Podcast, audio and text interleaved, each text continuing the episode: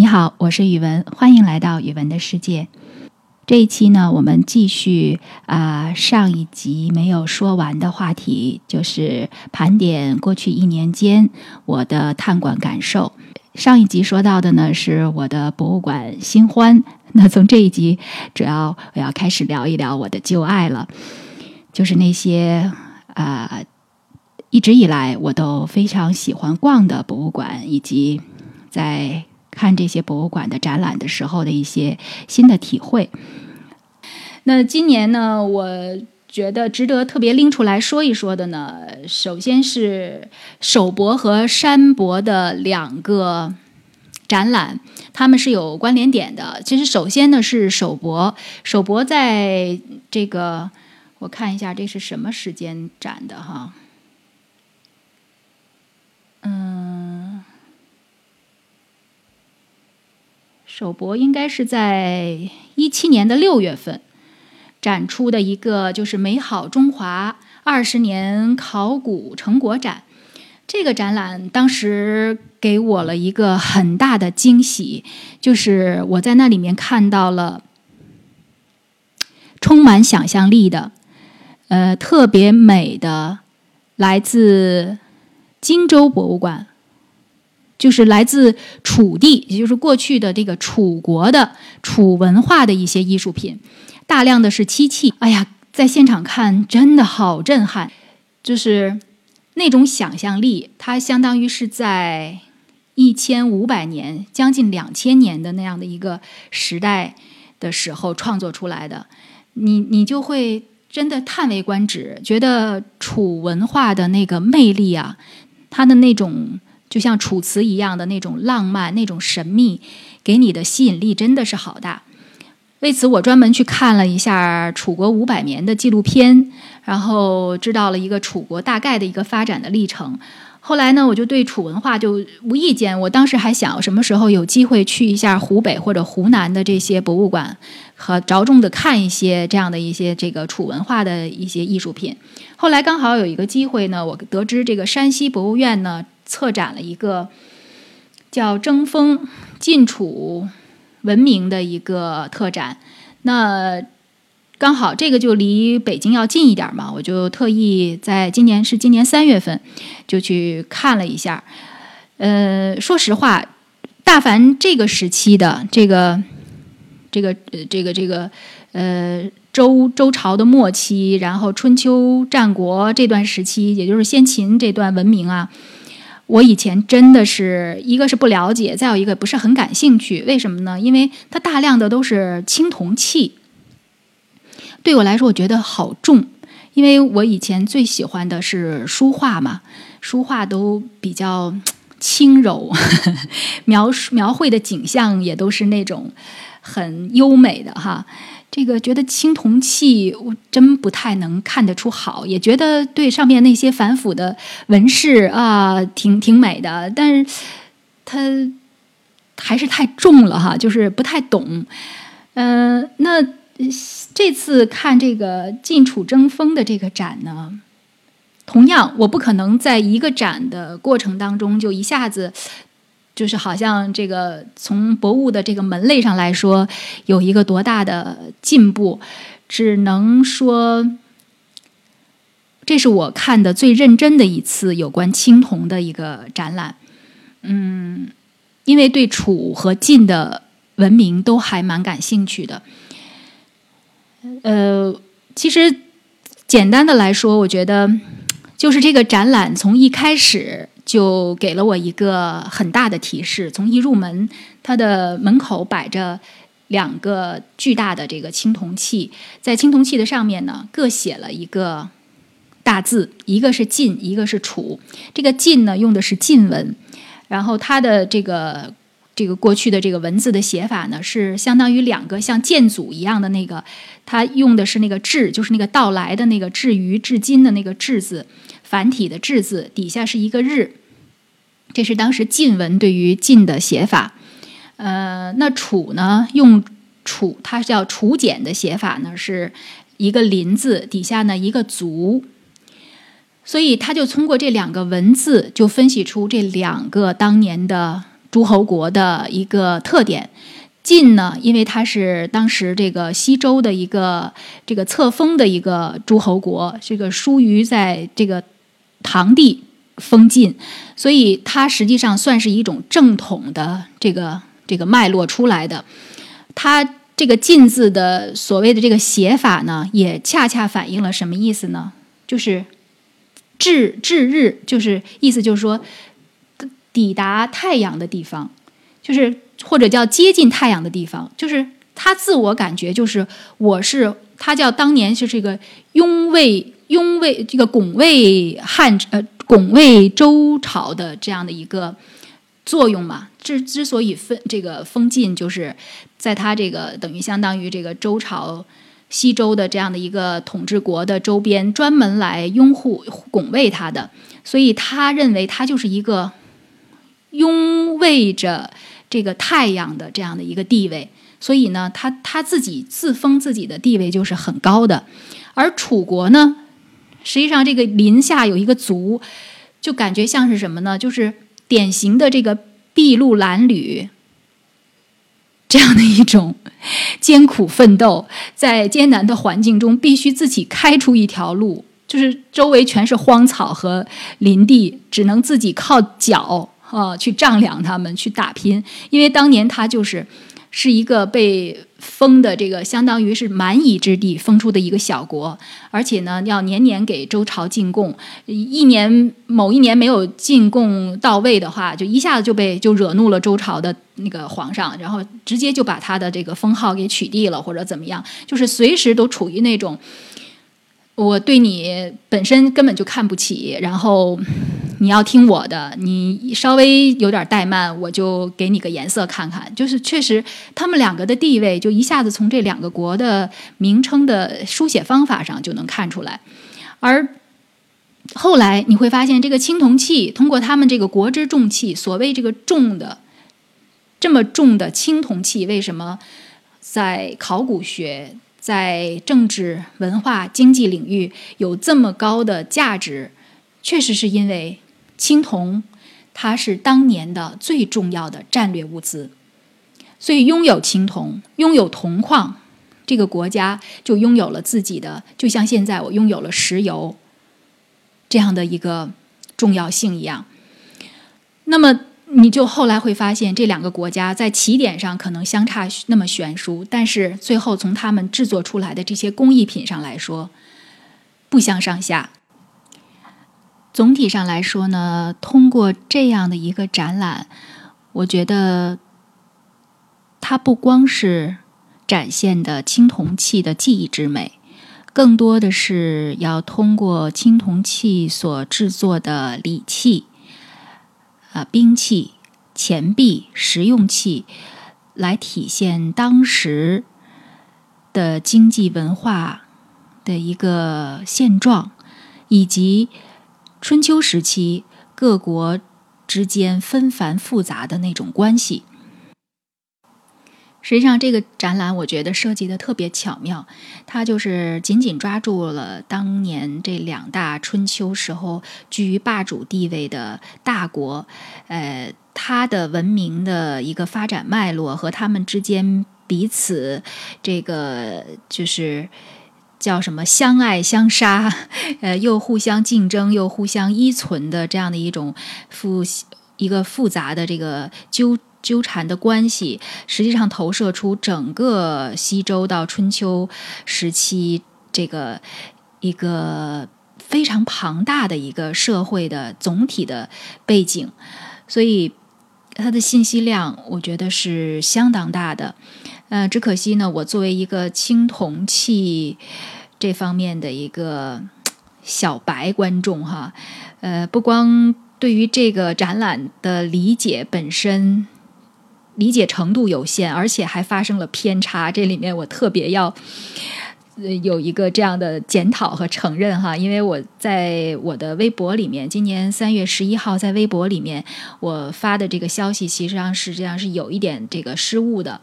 呃，就是因为我当时给我印象最深的一个器具就是这个呃，当时晋国出土的这个呃一一一个叫做这个。呃赵青鸟尊，是一个鸟的造型的这样的一个呃青铜的尊。非常精美，也很写实。它的鸟的爪子啊，鸟的翅膀啊，都真的这个雕刻的非常美。我就一下子就把这个这个鸟尊呢，当成我当时这整场展览当中的最大的心头好。然后在微博里还专门提到这个鸟尊的呆萌的那个样子，哈，给我印象很深。同时呢，因为我。知道这个，在山西博物院的门票上，它的这个形象代言人就是一尊鸟尊，而且我就就顺理成章、很坚肯定的认为，这个我看到的这个赵青鸟尊就是门票上的那个鸟尊，我也没有真的一点都没有去细去辨别。然后我就在我微博上就说，这个肯定是山西博物院的镇馆之宝，因为我想这个鸟尊应该就是这么一一句吧。后来是怎么发现的一个谬误呢？是今年北大这个塞克勒艺术博物馆也在搞，这现在正在展的这个，呃，也是它的一个近二十年吧，好像是一个这个考古成果展，然后其中呢就。专门提到请来了山西博物院的镇馆之宝鸟尊，我当时心里边还窃喜，说：“哎，我提前看过了，因为这个鸟尊展出的时间很短，呃，是借展嘛，所以说劝大家如果想看鸟尊的要提前去。我还想，哎，没关系，我反正看过了，不着急。”哎，结果过两天呢，又出了一则消息，说，呃，北大这尊鸟尊在展出后，现在已经还回到山西博物院的鸟尊。北大在还这个鸟尊的时候，还同时还了他们一个相当于这个叫什么礼尚往来，还了一个什么呢？还了当年他这个鸟尊出土的时候不小心被折断的一个尾翼上的一个残件。哎，这次呢发现了，而且呢是可以进行修复，就相当于这尊，呃，山西博物院的镇馆之宝，可以今后以更完美的形象与世人见面了。那回来我就，尤其是在这制作这次的播客节目的时候，我就有意的去查阅了一下，尤其这里还要，哎，那个非常，呃，嘚瑟一下的。来分享一个事情，因为我非常非常幸运，这是我呃不多得的几次幸运经历吧。是为山西博物院呢呃抽中了这个获得免费的这次呃争霸呃争锋晋楚文明特展画册的一个赠送。哎，就是我被列入了那个赠送名单，我就就就很少遇到这样的 被抽中奖的这样的经历哈。呃，这个画册呢，前不久寄来了。我这次做播客的时候，我正好我说要看一看这本画册，呃，再回顾一下。另外呢，也正好想起来这个呃最近。北大的这个还鸟尊的这个事情嘛，我说，诶，我当时看这个鸟尊没那么仔细看哈，不知道这个尾翼哪里出了残破，诶，他这次还回去的会在哪里修复呢？我就翻这个画册上，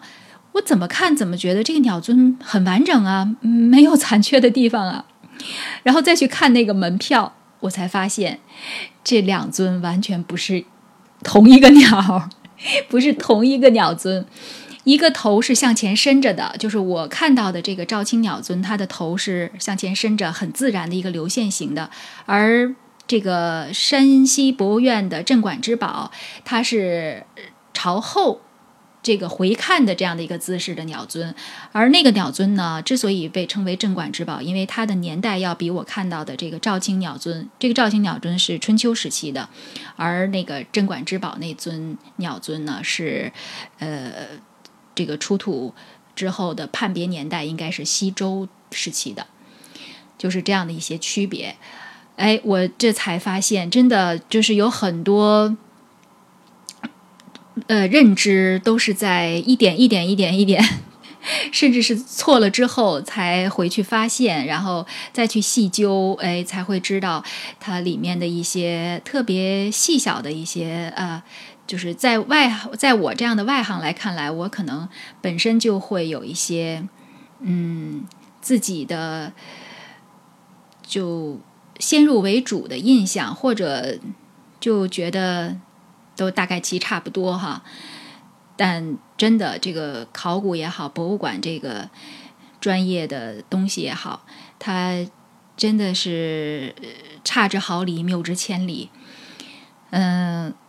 这是我其实现在想插的一个小的插曲和话外的一个东西吧。就觉得，嗯，在以后看展的时候，确实也也也对自己，尤其。不是很了解的东西，真的不敢轻易的下结论，甚至是哪么自己觉得还呃有一点儿了解，也大概知道一个，因为好多现在的信息真的是太速成了，就很多东西都觉得随手拈来，好像什么都知道个大概齐，但哪些东西又知道的都不是那么深入，所以我在分享的时候呢。可能我更多的是分享自己的个人的感受和体会比较多，而讲解这些本身文物的知识点并不多，因为我真的不敢说我知道的一定是对的，就是哪怕有很多知识点是听专家的讲解，是从书上得来的，也不一定有定论。这就是我觉得看博物馆，这也是我这里边可能就。想这个延伸一点哈，我看博物馆的时候的体会，就是最近几年越来越有这样的深刻的体会，就是，呃，我以前很喜欢听讲解，很愿意多了解一些这个展品背后的故事，呃，了解呃很多所谓的知识性的东西，觉得哎，这才是我这次看展收获比较大的地方哈，我知道了好多。知识收获了好多东西，但后来呢，越来越感觉到有很多知识，尤其在考古界，它都没有定论的。就包括尤其书画更明显，这个书画的真伪判别都各说各话，没有一个统一的一致的意见。所以你听哪一派的，或者是哪一个人的。解释是最正确的呢，所以慢慢的你会发现，更多的不如是你站在那里静静的就听从自己和这个艺术品也好，这个文物也好，从内心发散出来的对话，就是静静的看，然后你看见了什么，你觉得哪些东西更触动你，那可能就是那一刻你最大的收获。所以我现在在。微博上也好，在通过播客这种节目形式也好，在分享的过程中，我也更多的愿意谈我当时那一刻对于展览的一些体会。我觉得这些东西虽然个人，但它是一种可能性。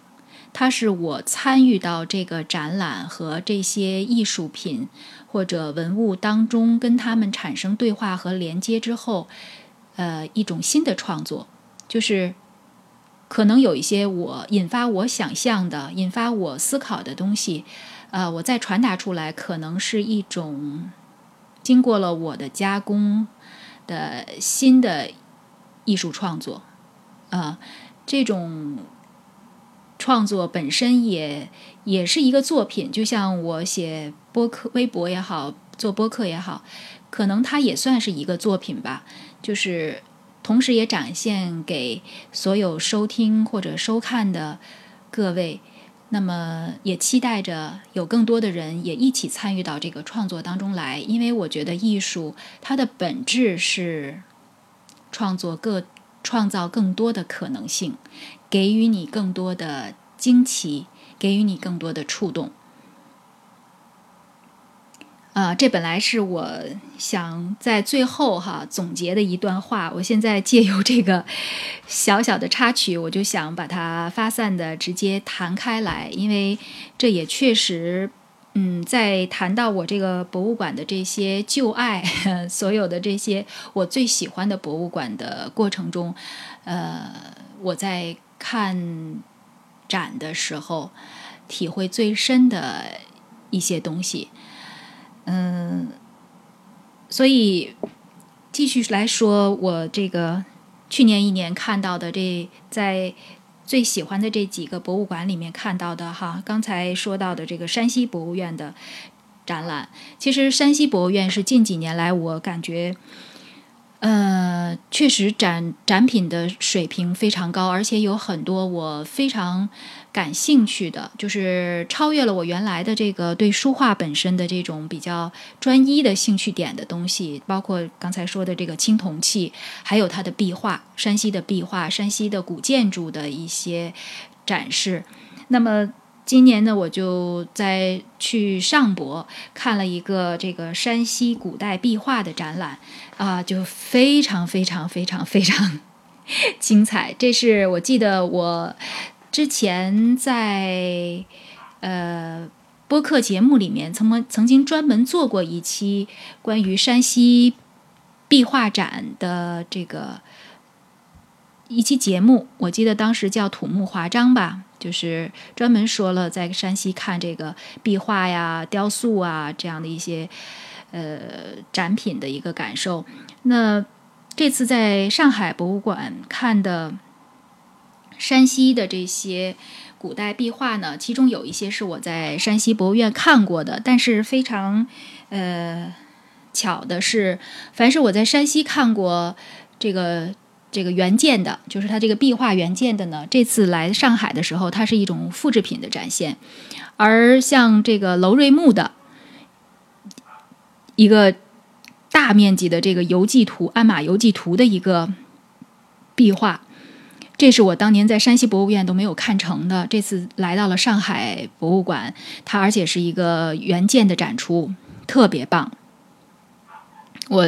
就是具体棒到什么程度？如果感兴趣，大家可以继续去搜我在这个微博里面啊，我这里面可以在。提示一下，不知道的朋友，我的微博的账号和我这个播客的名字是一样的，就叫语文的世界。只不过我微博的账号后面呢，在语文的世界后面加了 W O W，语文的世界 Wo 这样的一个微博账号，里面在一七年十二月十三号。我分享了就是在上海博物馆看的这个山西古代壁画的这个展览的，呃，有一些图片，呃，也有我当时看展的一些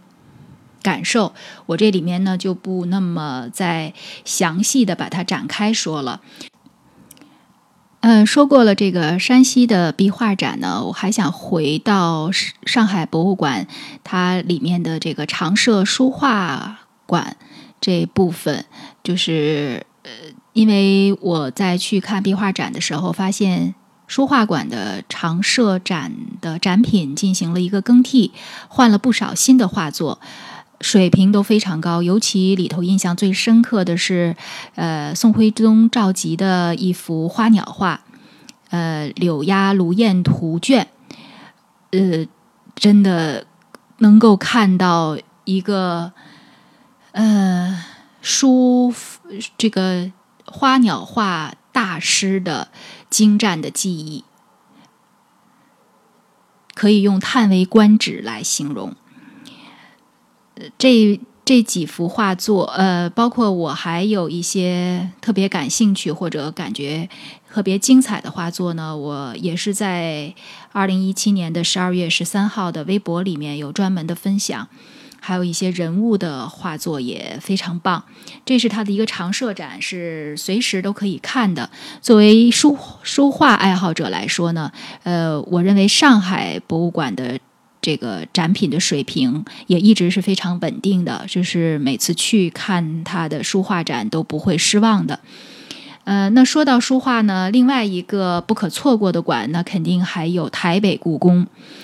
嗯，正好去年呢，台北故宫是进行了一个国宝的形成这样一个大展，很多国内外的这个呃，书画爱好者也是蜂拥而至。呃，我记得我我我去年做了一个播客，关讲了这个专门讲了一下这个北京的故宫的展览，同时呢又顺带的说了一下我们这个即将去台北故宫。但是因为后来到了台北故宫，本来我们是想做一期分享的节目，但是因为录音设备出了点小问题，那期节目呢就夭折 了。呃。其实这次看这个国宝的形成的这个书画展呢，嗯，给我的感觉是，就是那些名家的最著名的作品，最呃最多人在那儿排队等着看的作品，我。反而不是给我触动最大的，我触动最大的，在那里看的时间也是最长的，是一幅叫做《大理国》呃繁画的一幅图卷。那幅图横是一个横轴，大概有十六米长，画了应该分了四五四五个。段落吧，嗯，画了大量的这个佛菩萨，因为它是一个举国信仰佛教的一个国家，嗯，他的国君据说差不多都是最终是以这个禅让他的国君位置，最后自己去皈依佛门，都是走这样的一条路。所以整个国家的这个佛教气氛就非常浓厚。它整个国家的存在的时间呢是公元九百三十七年到一千二百五十三年。这个国家在历史上，嗯，留下的笔墨不多，而它这个在这次呃展览中展出的这幅。佛画的长卷呢，是他唯一存世的大理国的一个艺术画作。嗯，就是看这些画的时候，看这些长卷上的这些造型的时候啊，你就特别感觉像，可能就是大理国的那些民众，他们修行佛法之后，每一个。众生都渐渐的披上了袈裟，变成了这个僧人，变成了菩萨，甚至变成了佛祖。就那种众生相，给人的感觉是又亲切又神圣。而另外一个很触动我的一点，就是在看这幅长卷作品的时候。我发现我身旁有一个女孩，她手捧着一幅自己打印出来的这个长卷的图谱，打印了大概我估计有十多页，因为这个图卷实在太长了，一幅是打不开的，一段一共打了十多页，然后他就一点点的对照着那幅真迹。在他的那个自己打印出来的那个图谱上，不停的记点什么。然后他那幅图谱还是彩色打印出来的，我当时就用 特别 可以说是崇拜的眼神看着他。我我问他，我说你这是在哪里打印的？我以为这个图谱是当这个这个博物馆本身有地方可以卖的。等我。跟他说话的时候，他给我的反应，我才意识到他不是中国的参观者，他是一个日本人。他中文说的不太好，然后大概意思是他他好像也是别人帮他打印出来的，不是在这里买的。然后他就又开始非常专心的去看画，然后对应着去记笔记。然后过了一会儿呢，我。身边又走过来一个小个子的，呃，一个老妇人，他手里同样捧着一册东西，同样是这幅画作的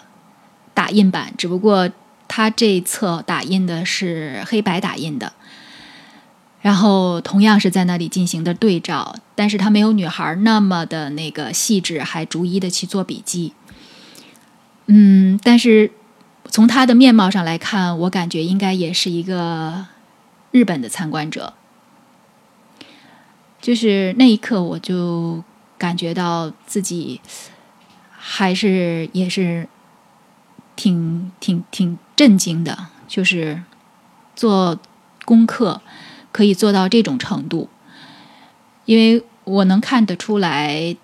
他们手里的那份打印资料，应该就是这一幅画做的，而不是所有展品的。那应该是他们提前做了功课，觉得自己特别感兴趣的某一幅画作，或者他们研究的侧重的一个方向。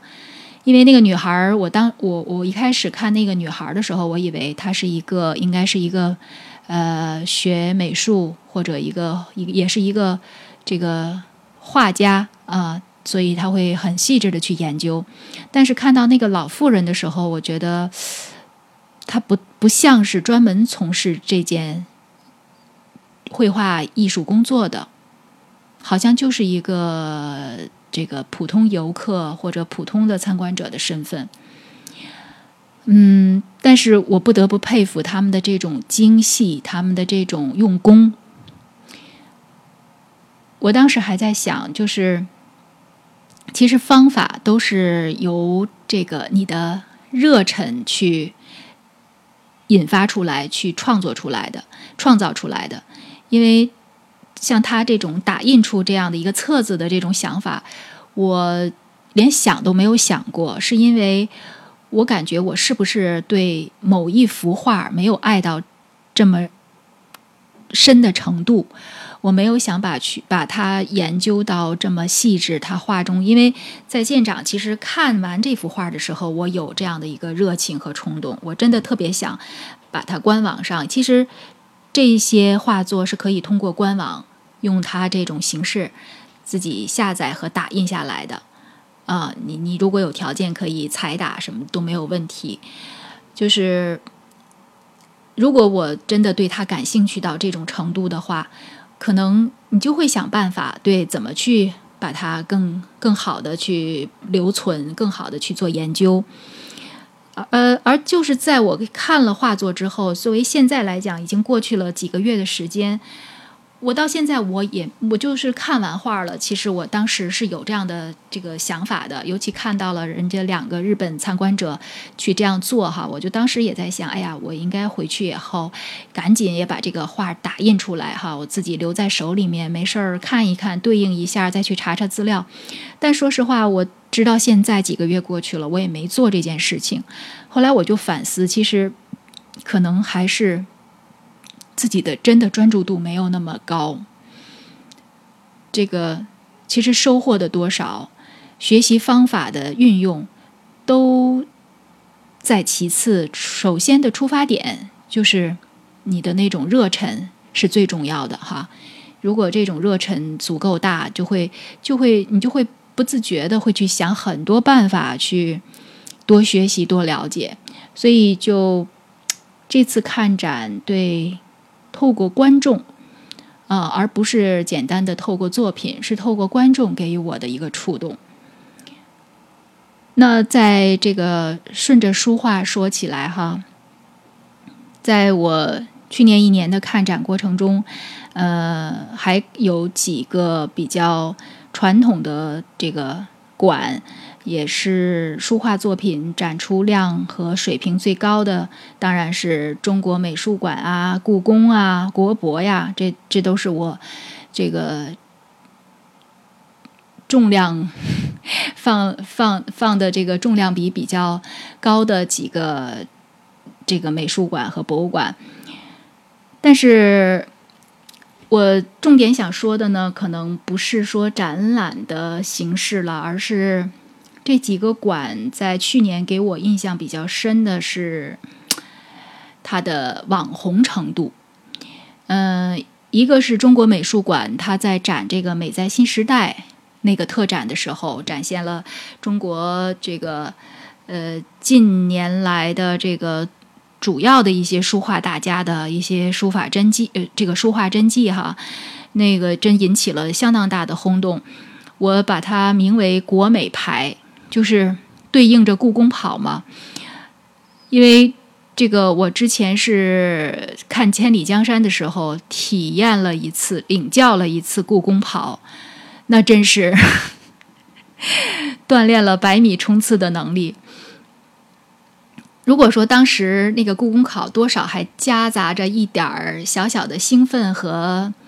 怎么说好玩的那个心态哈，这个因为没跑过嘛，就觉得。尤其看到这个故宫的保安哈，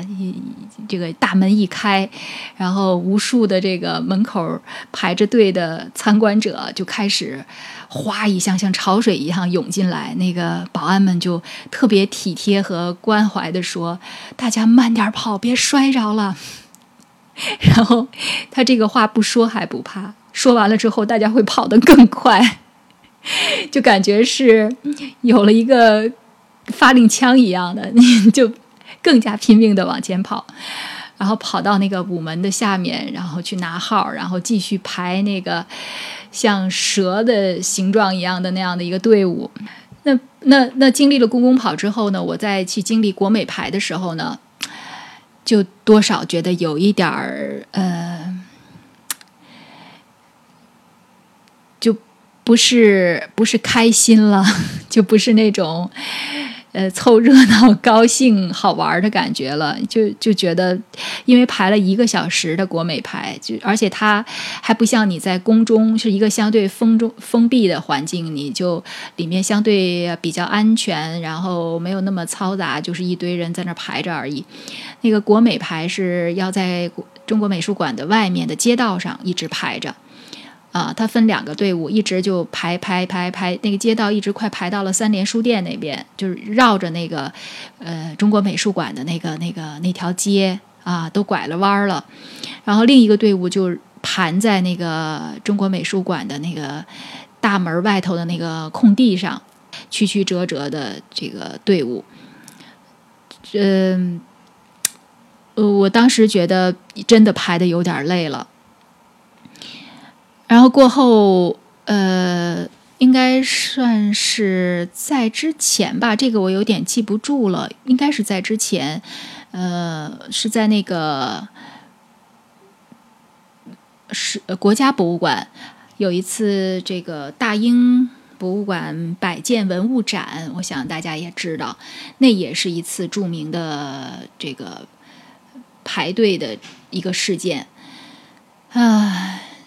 这个队伍排的就更加的疲惫和无奈，对，就是因为不光是在外面排队，进去看的时候也是，就是所有的人都是里三层外三层，然后我就跟那个展品之间的距离永远是隔着三个人以上的这样的一个队伍，就整个看展的体验就完全谈不上了。所以，就我就形容，就是现在已经出现了一些网红款的这个展览了。这些展览呢，嗯，本身它的水平，我觉得肯定是非常高的。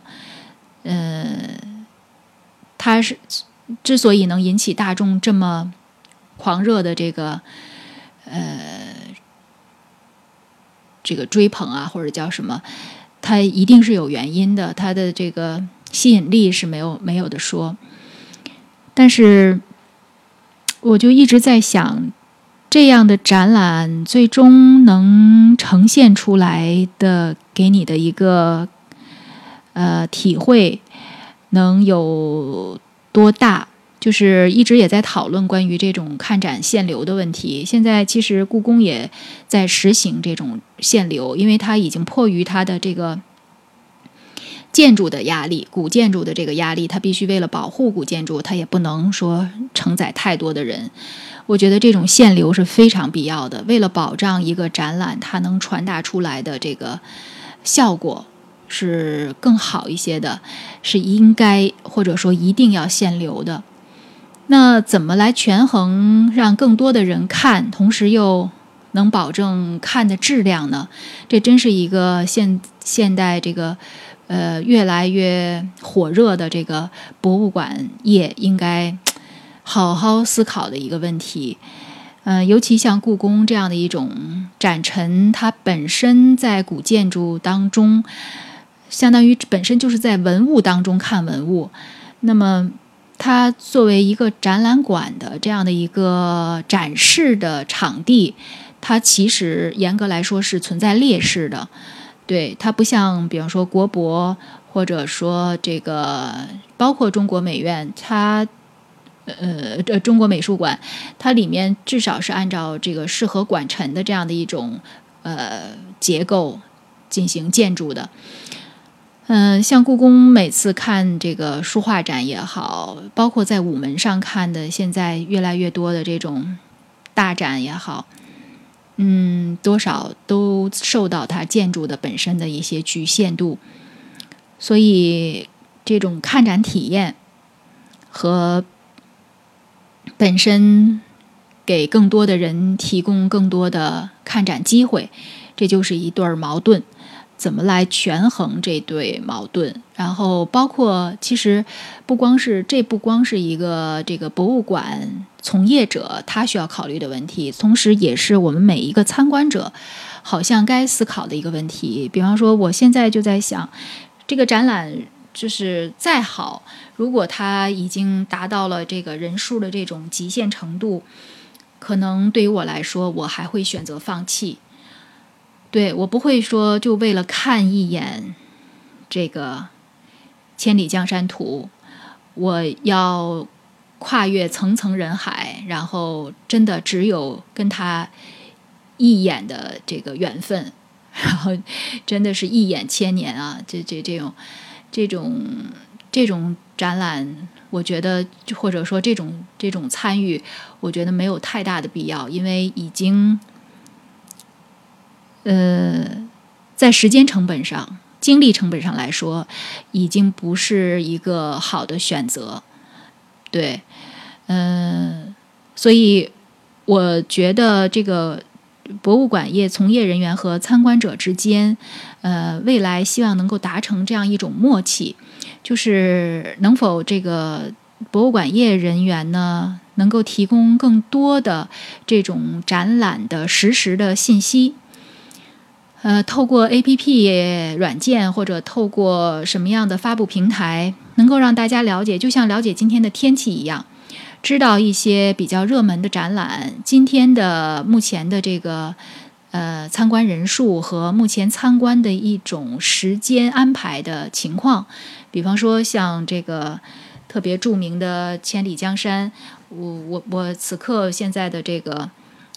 店外排队人数已经到达多少？我们现在能够保障的是进店内参观的一个大概的这个时间，应该是每个人能够一分钟或者两分钟。就是哪怕你不是说这个是完全实时的一个发布，就是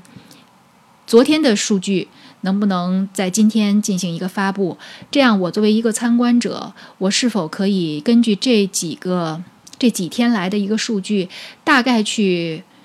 安排一下，我是否明后天或者最近一周的时间，我要安排这样的参观，对吧？这个是有一个就是是数据支撑的，我可以做这样的一个大概的计算，我自己权衡一下，我要不要去用两个小时的排队换那一分钟的啊看一眼？嗯，因为我觉得。如果说大量的这个参观者都是真的就是走马观花这样一眼带过的话，那其实对于博物馆来说，它所获得的这个参观人数，它只是一个量上的体现，而没有质上的提高。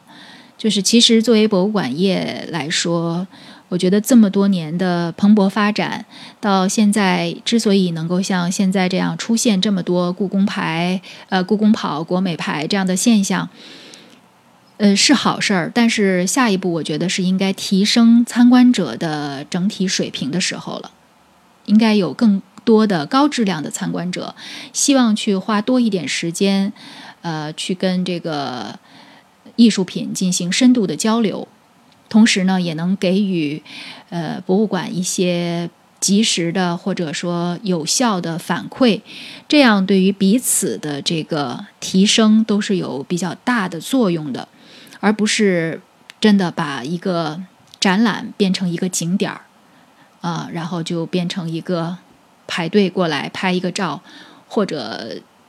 连照都。没办法拍，只能回去以后发微博说：“啊，我今天排了多长的队，终于看了一眼什么什么什么，然后稍微等于这个秀一下就就过去了。”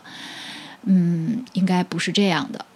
所以在这里呢，尤其今天作为博物馆日，我特别想对最近这个火爆的 博物馆。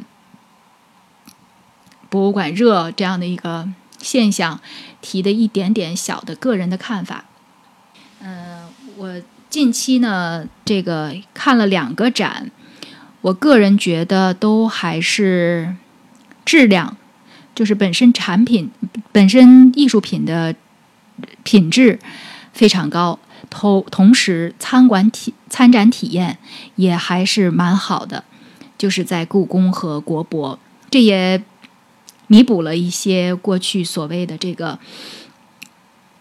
排队看展带给我的很强烈的心理负面影响，以至于我现在到这两个大的这个博物馆去看展的时候，都是心有余悸，对，都要想一想，哎呀，嗯，这个展会不会呃热度很高？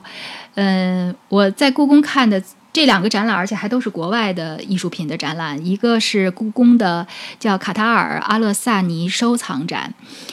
嗯，这是我看那个这个张伯驹哎他的那个捐赠的书画展之后，哎，当天就是前一天刚好刚刚开展的这个呃一个特展，我就是在午门上嘛，我就顺带着去看了一下。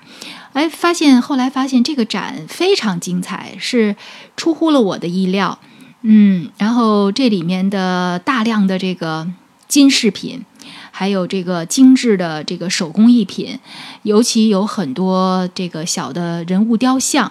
呃，来自它的这个这个跨越的年代是从公元前两千年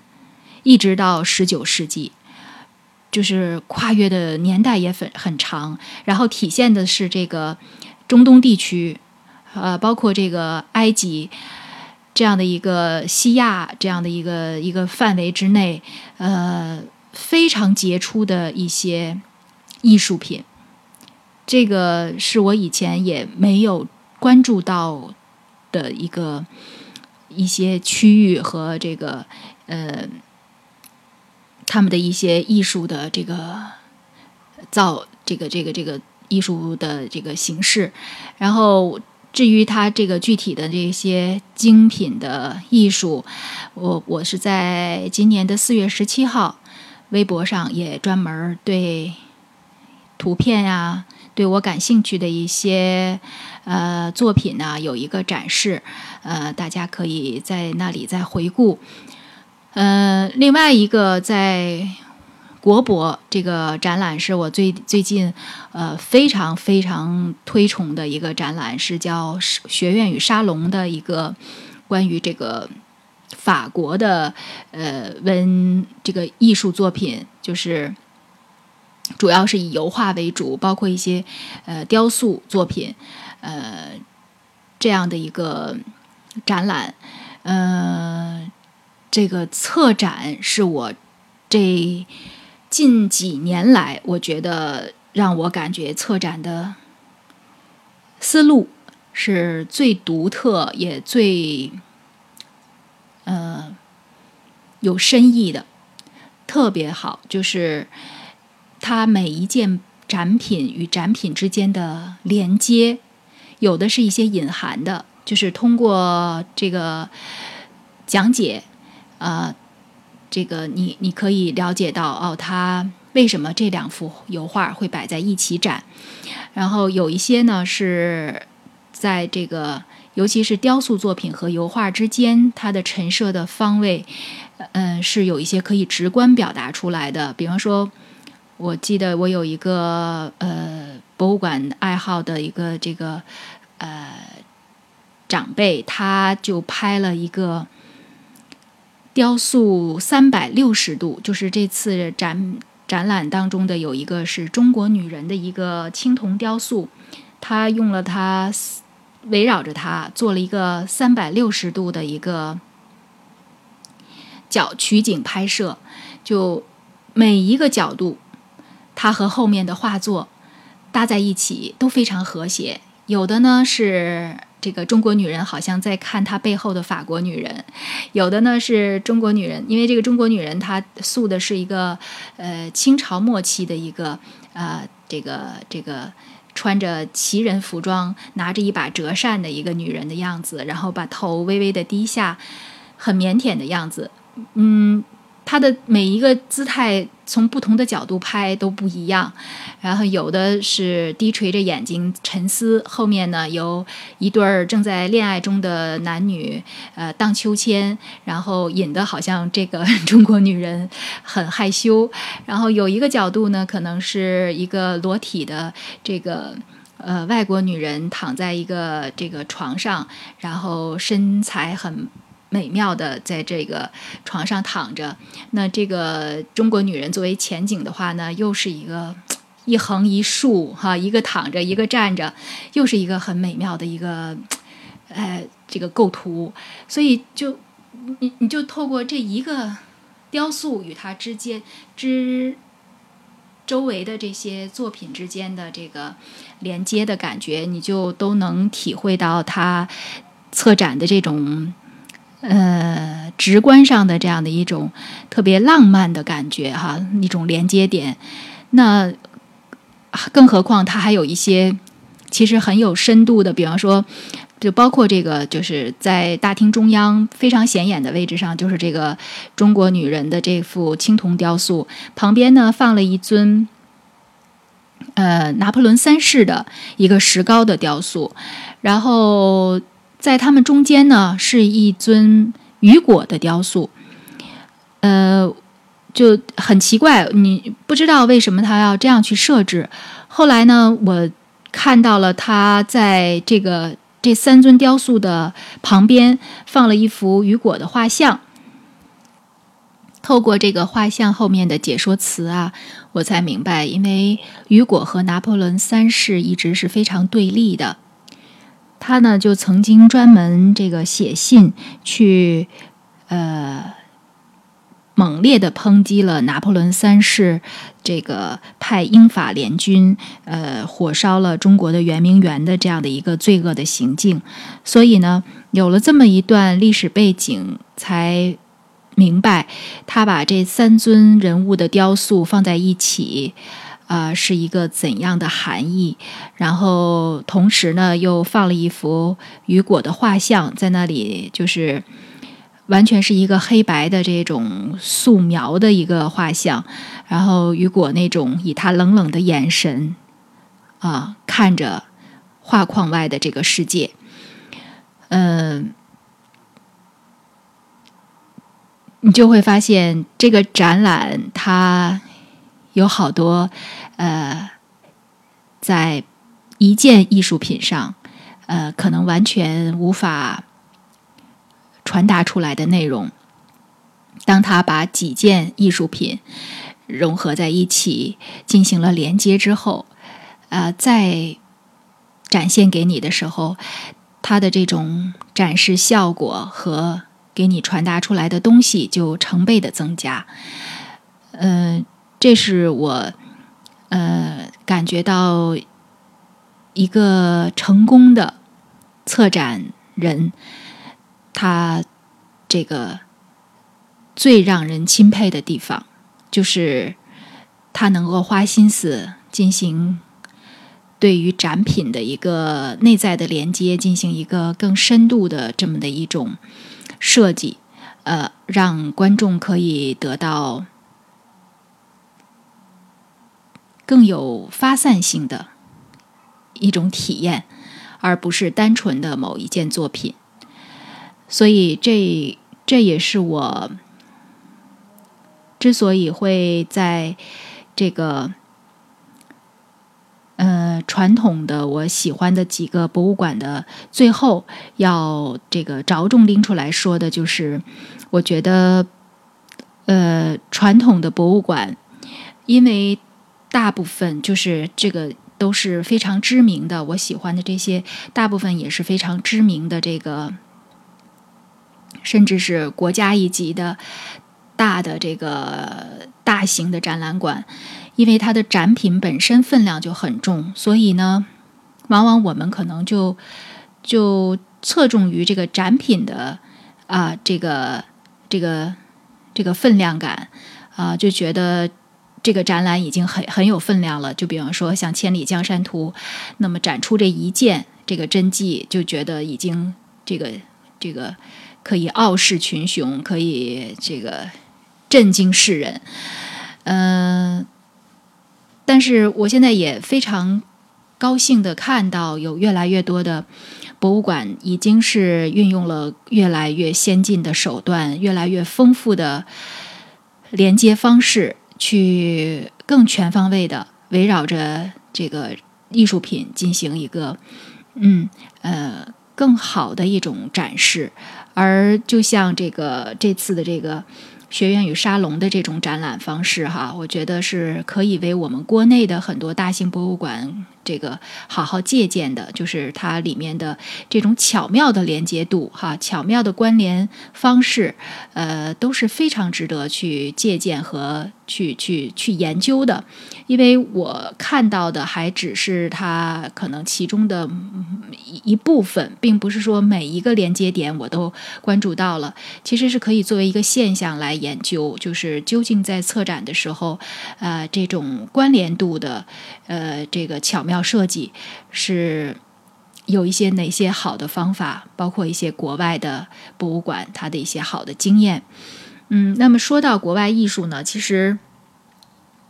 我这个就过渡到我的这个呃另一个层次，就是呃国外的一些博物馆。我去年逛了两个国外的博物馆，这两个博物馆呢，都是我在旅行的时候呃无意间啊发现的。嗯，对于它的展陈，它里面的展览，我其实一无所知。我只是去，因为我现在就是旅行也好，呃，游玩也好，可能呃，风景啊、景点啊，对于我的吸引力没有那么大了。我都特别希望说，到了一个国外的城市也好，国外的哪怕是一个这个海边儿，像一个度假胜地也好，我就想了解一下，哎，这里有什么博物馆可看吗？呃，就是。完全是随意，呃，这个这个非常呃随机性的选择。我看了一个是这个，呃，在西班牙，在巴塞罗那看了一个这个叫巴塞罗这个呃加泰罗尼亚美术馆。嗯，这个展览，它这这个美术馆呢，它是。当地就是因为这个巴塞罗那本身属于加泰罗尼亚地区的首府嘛，呃，这个也是西班牙它的一个艺术发源地一样的地方。呃，这个美术馆里面展示的大量的这个艺术作品呢，它都这个英文都叫 Roman，就是罗曼艺术。我后来专门百度了一下，呃，罗曼艺术的概念，它实际上是指在这个。十一世纪初，一种这个呃，相当于西方的呃一种这个，实际上更多的是体现在建筑上的一个艺术形式，就是我们后来所说的这个哥特式建筑的这样的一种艺术形式。呃，那么这个艺术在绘画上的体现呢，实际上它的特点就是什么呢？就是平涂颜色，而且呢，画的这个主题一般都非常朴实、天真、生动的叙事，然后就是它一种这个抽象与现实哎不断混杂的这样的一些圣像的这样的一些形象，呃，这个。艺术家他在创作这些的时候，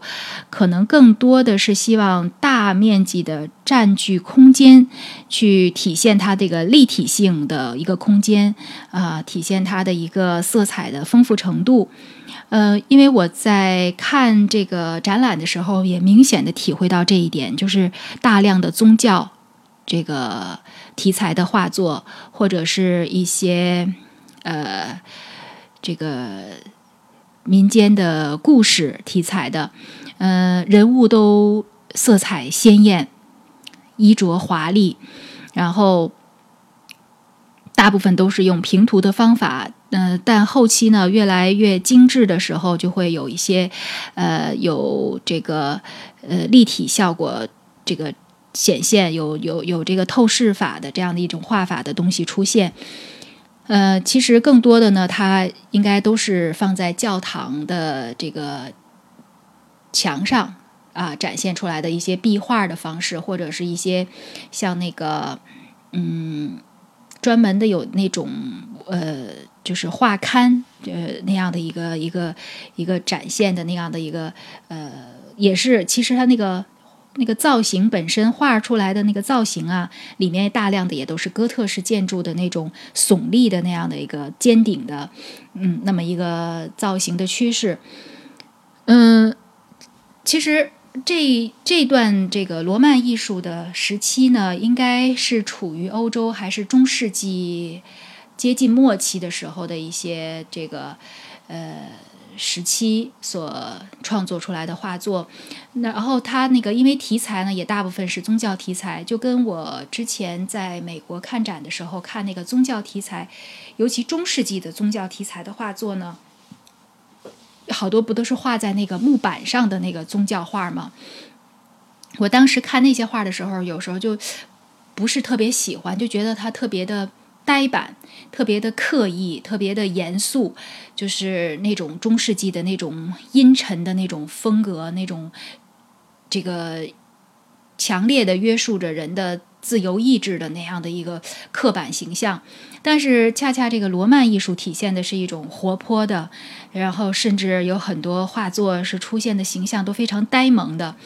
嗯，我我当时我记得我也是在一七年八月二号的这个。微博上也专门写了两篇，就是说改变了我以往对中世纪艺术的这种刻板形象。其实应该按道理说，它虽然在时期上处于中世纪，但是也属于末期了哈。然后另外呢，就是它所处的那个区域，然后包括它的宗教的这个影响范围，可能也导致了它这个。艺术的这个表现形式已经开始发生了一些细微的转变，呃，总之，我当时对他这些艺术品，包括呃，除了他这种这个木板上的画作之外，他还有一些也有一些壁画，罗曼式的壁画，然后上面画了很多这个异想天开的这个鸟兽的这个形象，有好多是这种呃什么兽头。呃，鸟身什么人头兽身，这种这个这个非常诡异的这个形象，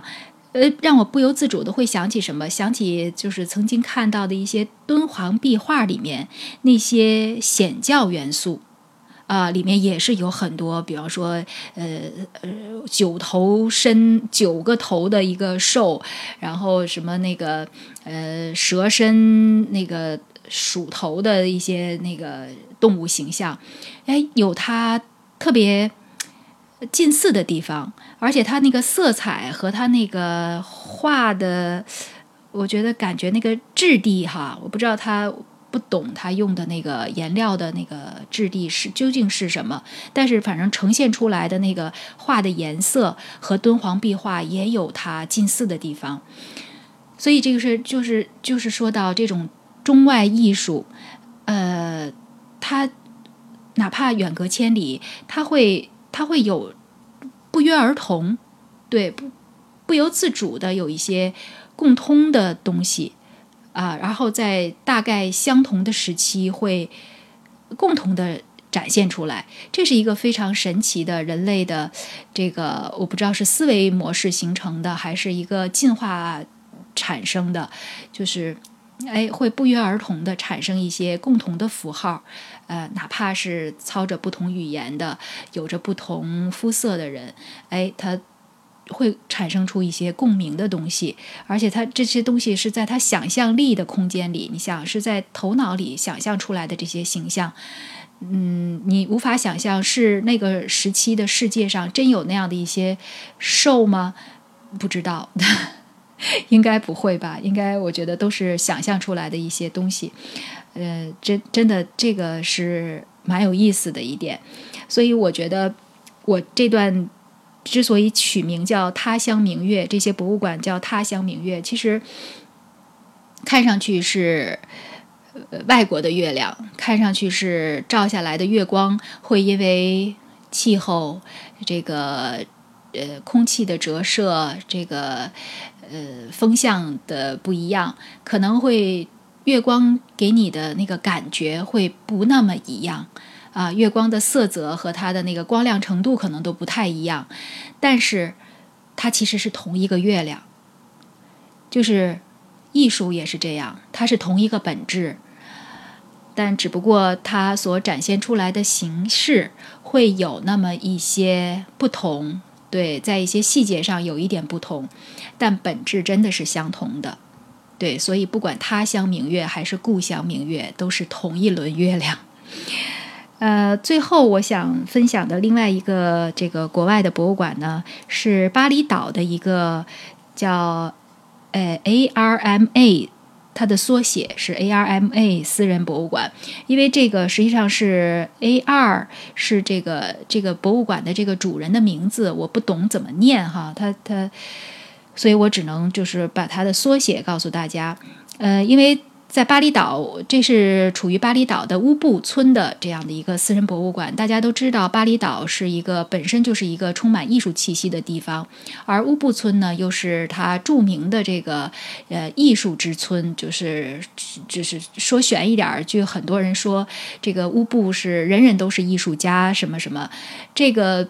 这个我们。我们无法考证哈，我也没有深入的去调查了解，但是通过这个美术馆里面我看到的一些东西，我这个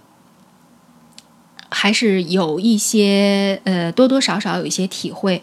因为。当天去这个私人博物馆呢，就完全是这个信马由缰，就是呃走走看看。我就想找到这个博物馆就去看一眼，找不到呢也就在街上溜达一下而已。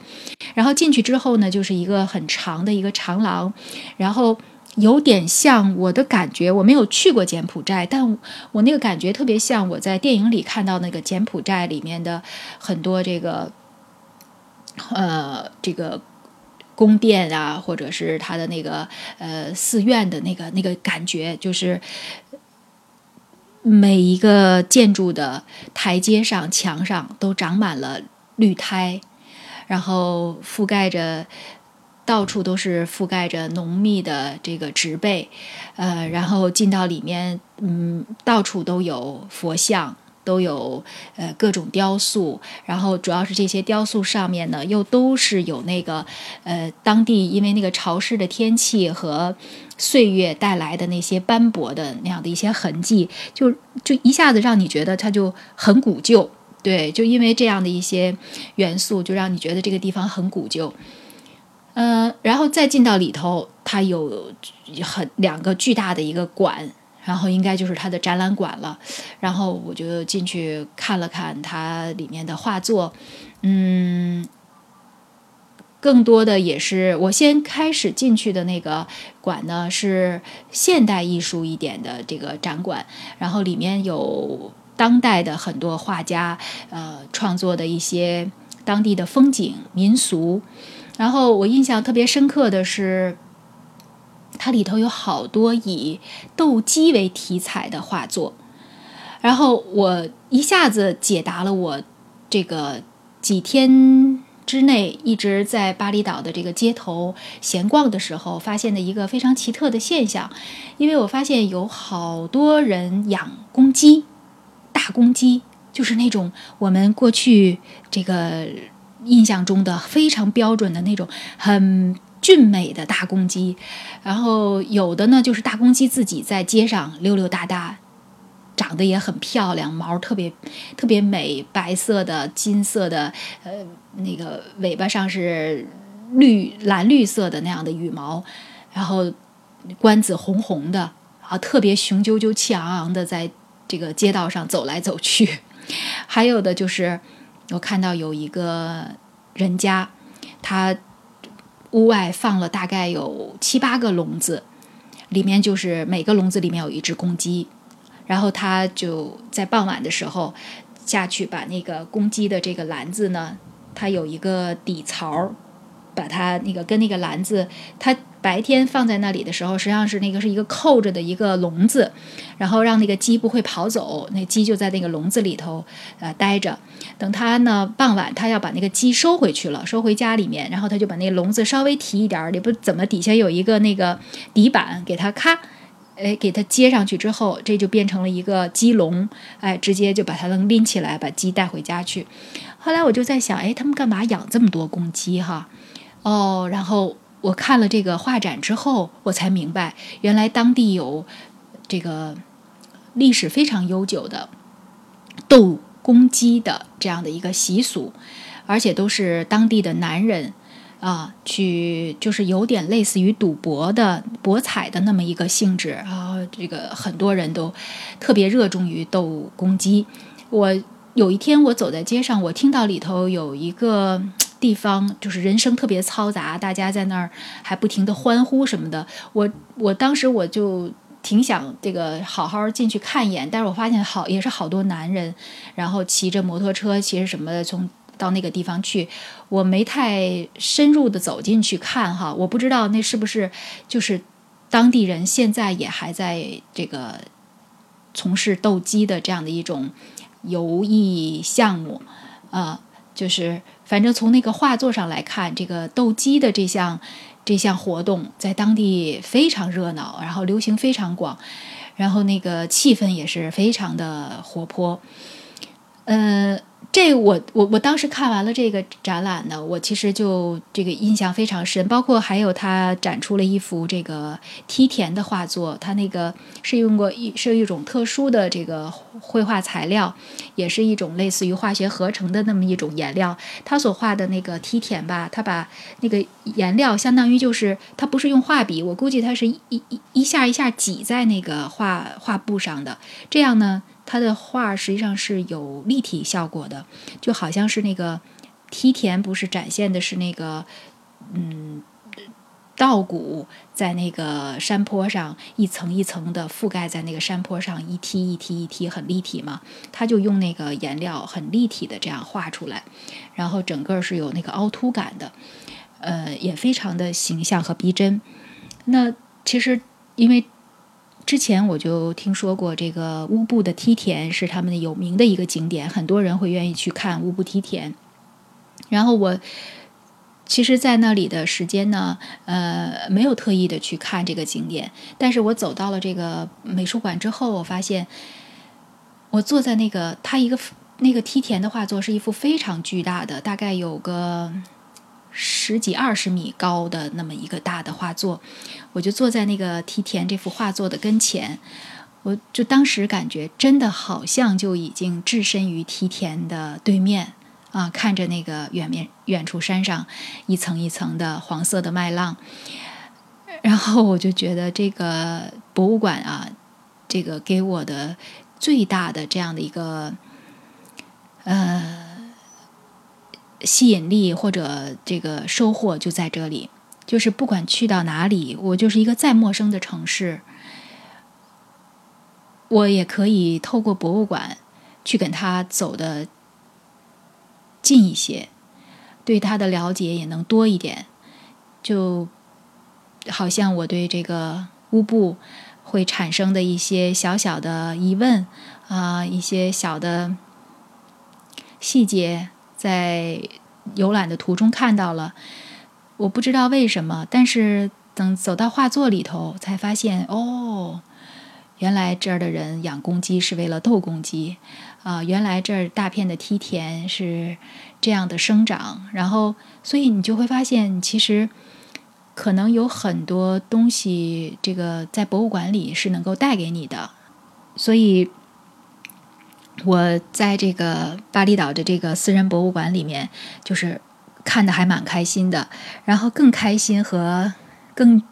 神奇的一件事情呢，是我就在看梯田这幅画作的时候呢，呃，发现有一个穿着当地人服装的一个。呃，中年的一个男子，他那个在给旁边的两位好像是华人哈，在讲解一些用英文讲解一些东西。啊，我我大概听明白了他在说什么，然后我就回头看了他一眼，然后我就继续在看我的那个画。但是过了一会儿呢，我发现他就走到我身边来，非常主动的跟我讲。说你应该去看里面的有一幅画，那幅画是在法国，呃，这个拍卖市场拍出天价的一幅作品，是拍出了，因为他说了一个数字哈，我也没太 听记清楚有多少多少多少美元。然后哎，我就很震惊哈，我说他这么主动的来给我介绍，我原来因为我以为他是那对华人夫妇请的一个导游那样的，没想到。他他是一个好像很公益的人，就在这里给大家讲解。哎，我说啊，好明白。然后他还给我介绍说，你应该站在这个梯田这幅画作跟前，你要怎么取景呢？你最好走得远一点，然后带着这个展厅的门框去拍这幅梯田，然后这个门框就好像这幅梯田画作的画框一样。然后我就给他看了我刚刚拍下来的照片，就是按照他说的那个构图去拍的。然后他当时很兴奋，说：“嗯，感觉有一种英雄所见略同的感觉哈。”然后我就非常感谢他，我说：“谢谢你的讲解。”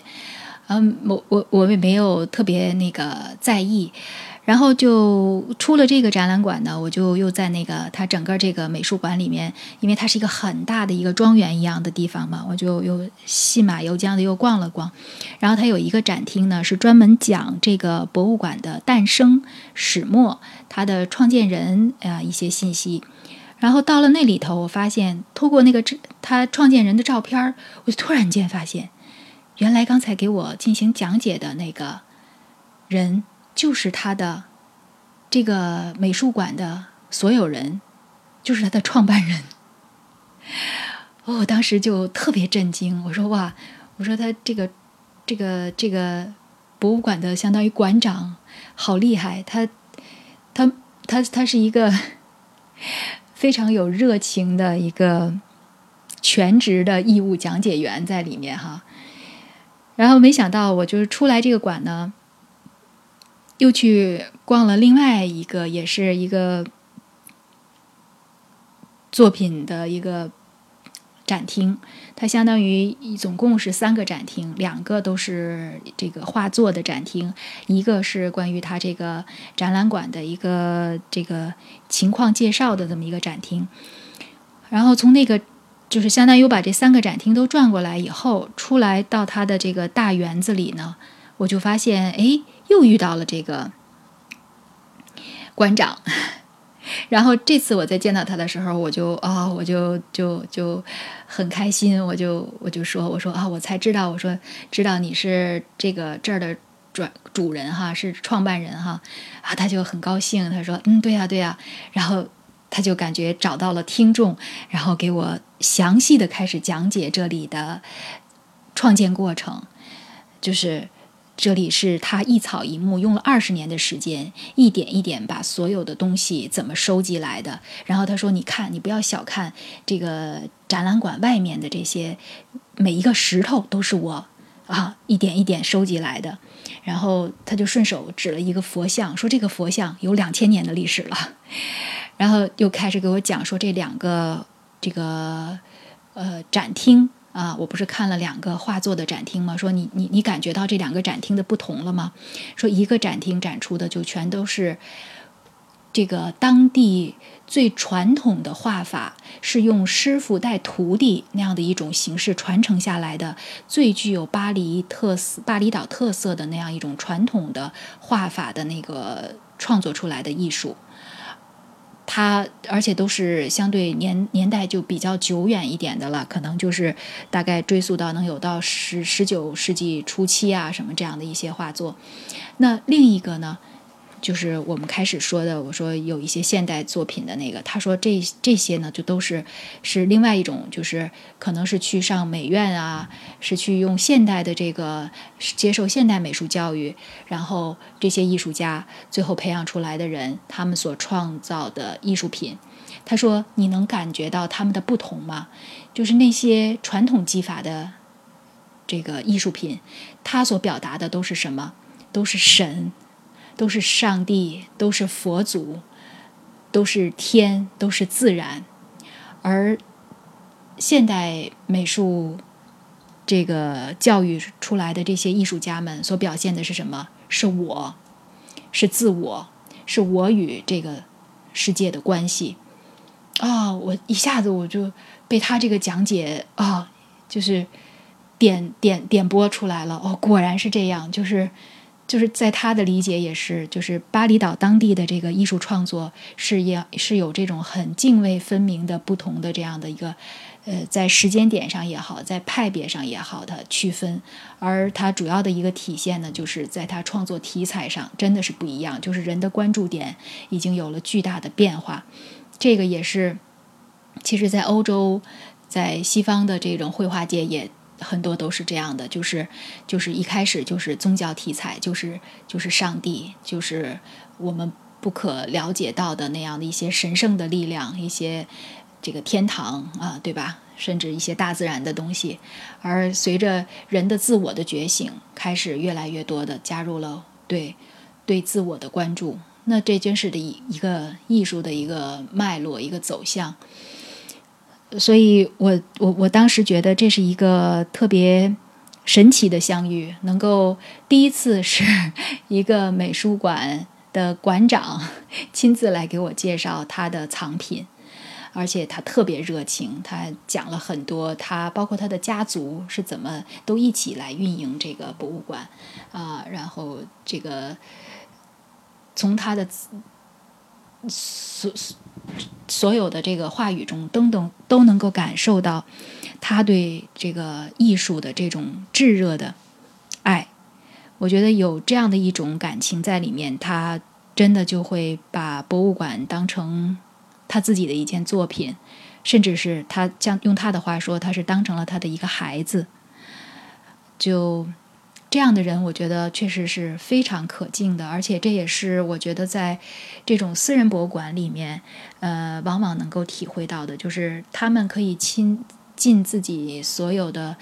一生的储备，对，最后去完成自己的这样的一个艺术之梦。嗯，他所收集到的东西，我觉得更多的就来自于开始是来自于他本人的这种。可能偏好，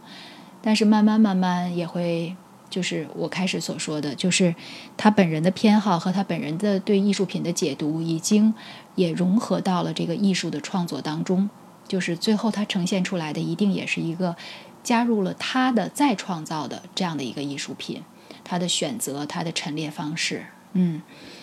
嗯，所以这两家呃国外的博物馆呢。呃，给我的感觉，尤其是这两个地区本身都是我西班牙也好，巴厘岛、印尼的巴厘岛也好，这这两个这个距离相距本身也比较遥远的一个呃异异国的这种嗯文化，对于我来说都是陌生的。但是从他们当中，就同样是能找到很多与我们共同的东西。所以还是那句话，就是不管他乡明月还是故乡明月，最终发出光的都是那同一轮月亮。艺术也是我们举头看到的那一轮明月，也是呃我们指向的那一轮明月的手指。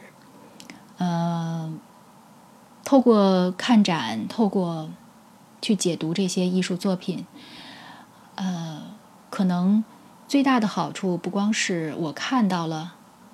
多少轮月亮。看到了多么美妙的月光，而是我生出了多少双新的眼睛，能够去欣赏同一轮月亮它不同侧面的美貌模样。好，这一期呃，探馆一年间的一个。总数性的节目就先分享到这里，呃，那也希望明年这一天会和大家呃分享出更有价值的嗯博物馆看展的体验。好，下期见。